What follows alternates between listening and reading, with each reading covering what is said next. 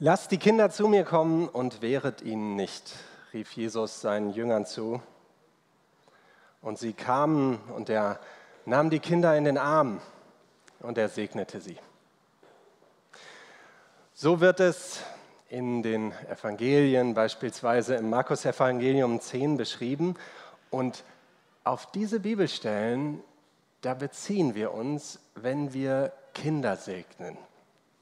Kinder, so kleine, wunderbare Geschöpfe, chaotisch, kreativ. Und ihr merkt in diesem Gottesdienst, Kinder machen ganz viel mit der Atmosphäre. Ne, Kalle, musst du mal gucken, was hier vorne so abgeht.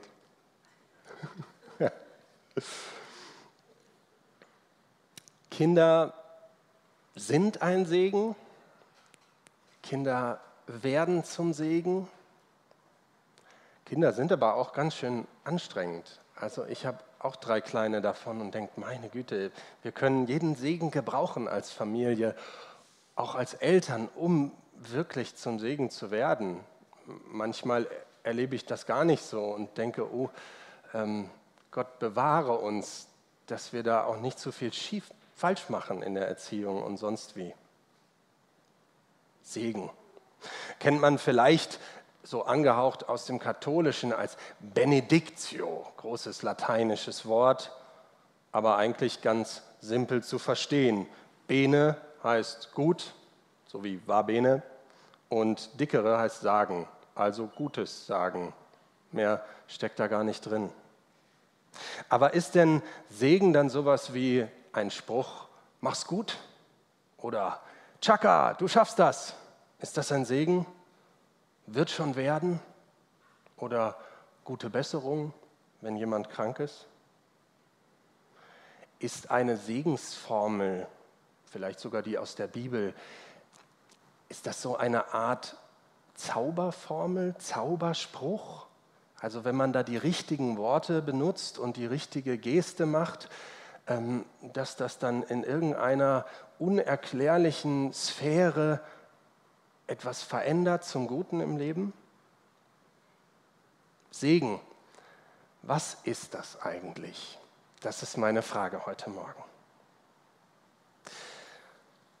Und als erstes gucke ich da mal ins Alte Testament, so im, im Großen.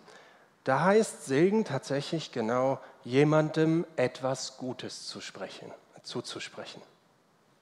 Und interessanterweise kommen die meisten Stellen, wo Segen vorkommt, im Buch Genesis, also im ersten Buch der Bibel vor, in der sogenannten Vätergeschichte.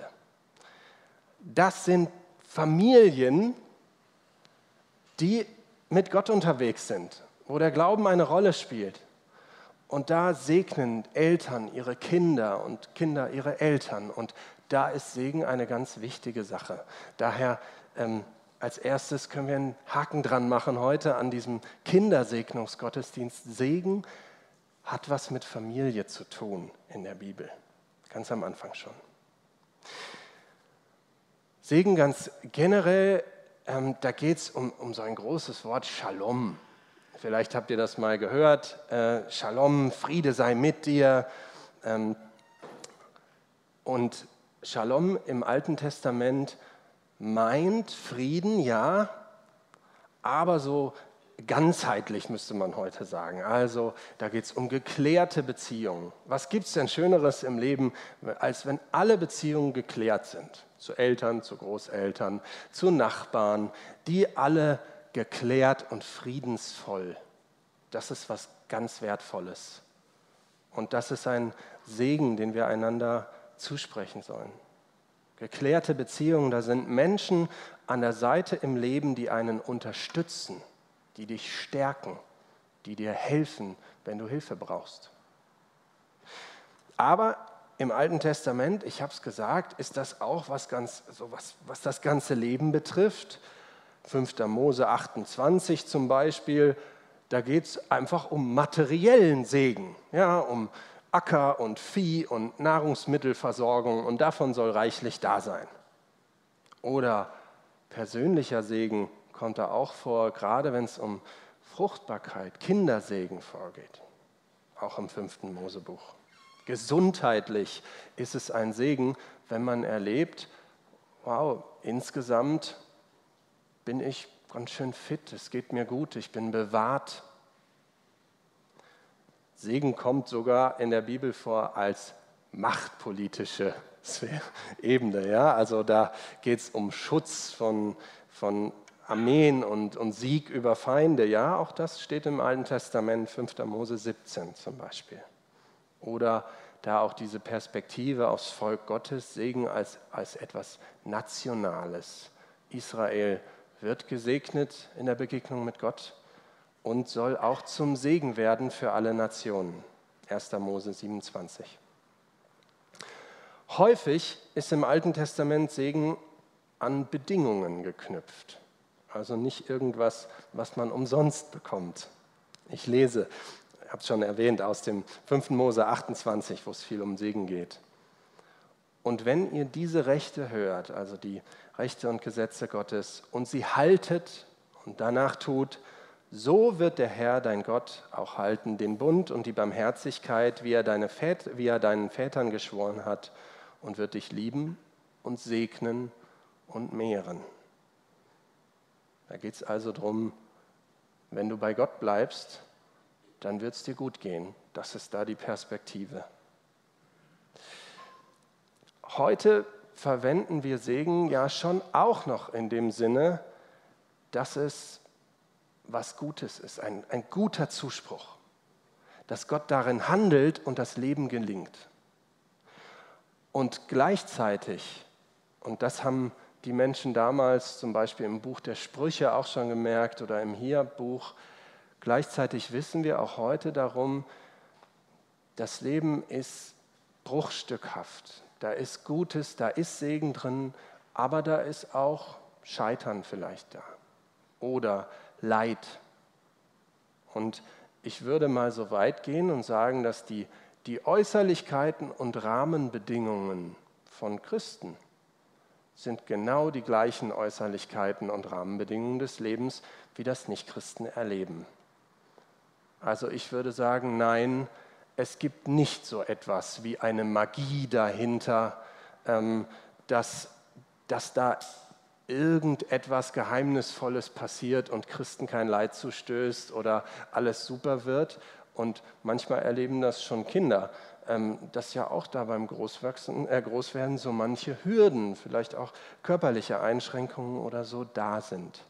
Wir sprechen deshalb ganz besonders Gottes Nähe zu, sein dabei sein in Freud und Leid.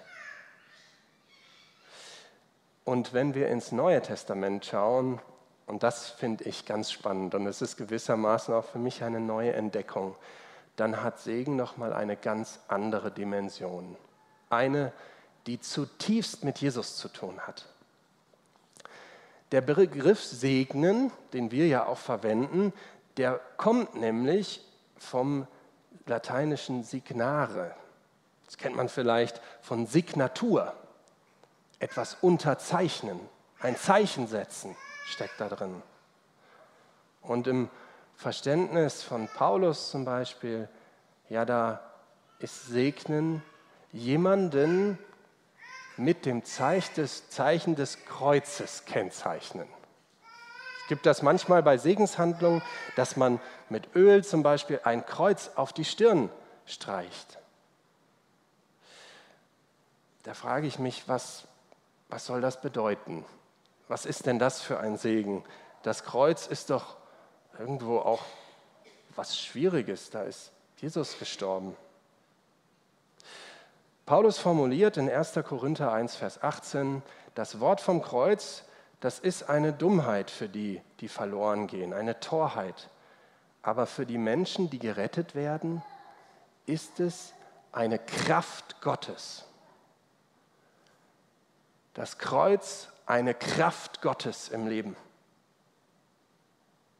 Das Zeichen des Kreuzes, mit dem wir segnen als Christen, umschreibt alles Gute, was der Mensch für sein Leben braucht aber sich nicht selbst schaffen kann. Das ist nochmal ein Unterschied zum Verständnis im Alten Testament. Auch das Das Kreuz ist ja ein, ein, ein, ein Gang äh, Jesu gewesen für uns Menschen. Ein Geschenk. Etwas, was wir nicht schaffen können. Wir scheitern daran, einen letztgültigen Sinn für uns selber zu entdecken aus uns hinaus. Wir scheitern daran, ein letztendlich perfektes, vollkommenes Leben zu schaffen in Beziehung mit anderen Menschen und so weiter. Wir werden hier und da aneinander schuldig.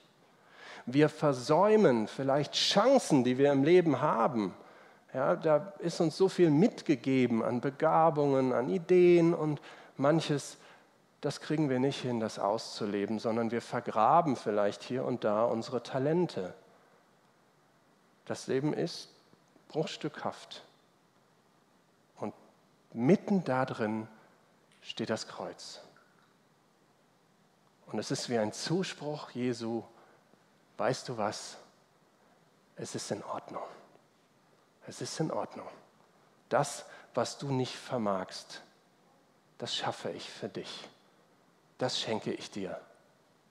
Und ich glaube, es ist etwas Besonderes, das im Leben immer wieder zu erleben.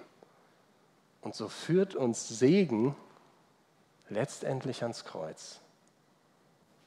Und so ist dieser christliche Segenszuspruch doch was ganz Besonderes im Leben.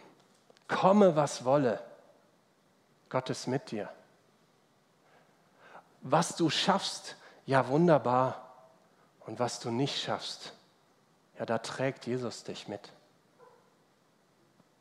Der Zuspruch also von Gnade, etwas, was wir nicht selber schaffen können. Und diese Gnade, die soll euer Leben prägen. Und Gnade soll das Leben von Keno und von Jul und von Karl und Emma und von Hilda prägen. Gottes Gnade im Leben, dass es mehr ist, als wir schaffen können, als wir erreichen können. Das Leben sogar mehr als alles Gute, was wir so erleben. Und ich glaube, das zu entdecken im Leben, ja, das ist wahrhaftig ein Shalom, ein Frieden, etwas ganz Besonderes, etwas, was die Perspektive im Leben ändert. Dazu werde ich nächste Woche noch was sagen. Ein letzter Impuls zum Thema Segnen heute. Es geht nicht nur um uns. Also Segen ist jetzt nicht nur was, was uns gut tut im Sinne von so wie so ein Wellness-Denken.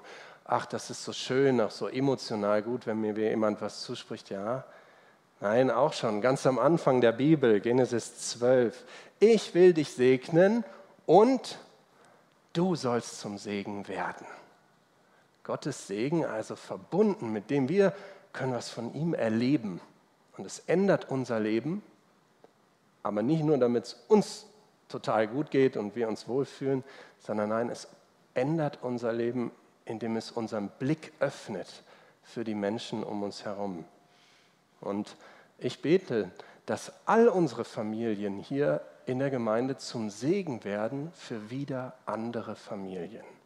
Dass all unsere Kinder zum Segen werden für andere Kinder im Kindergarten, in der Schule, darüber hinaus. Dass Gottes Zuspruch sich multipliziert, weil er in unseren Herzen und in den Herzen unserer Kinder Frucht trägt. Segen ist nicht was, was wir für uns behalten. Und wir sollen segnen und nicht fluchen, steht im Römerbrief. Deshalb sollen wir Christen als Nachfolger Jesu also Segensstifter sein. Wir, die wir irgendwo diese Signatur Gottes in uns tragen, ein Segen Gottes in uns, schauen wir die Menschen mit einem segnenden Blick an. Berühren wir sie mit einer segnenden Hand? Schenken wir ihnen ein segnendes Wort, ein segnendes Gebet? und lassen wir andere Menschen unsere segnende Tat, unser mit anpacken, lassen wir sie das spüren. Unser ganzes Leben soll nämlich ein Segen sein. So will es Gott und so soll es kommen. Euer ganzes Leben möge ein Segen sein. Amen.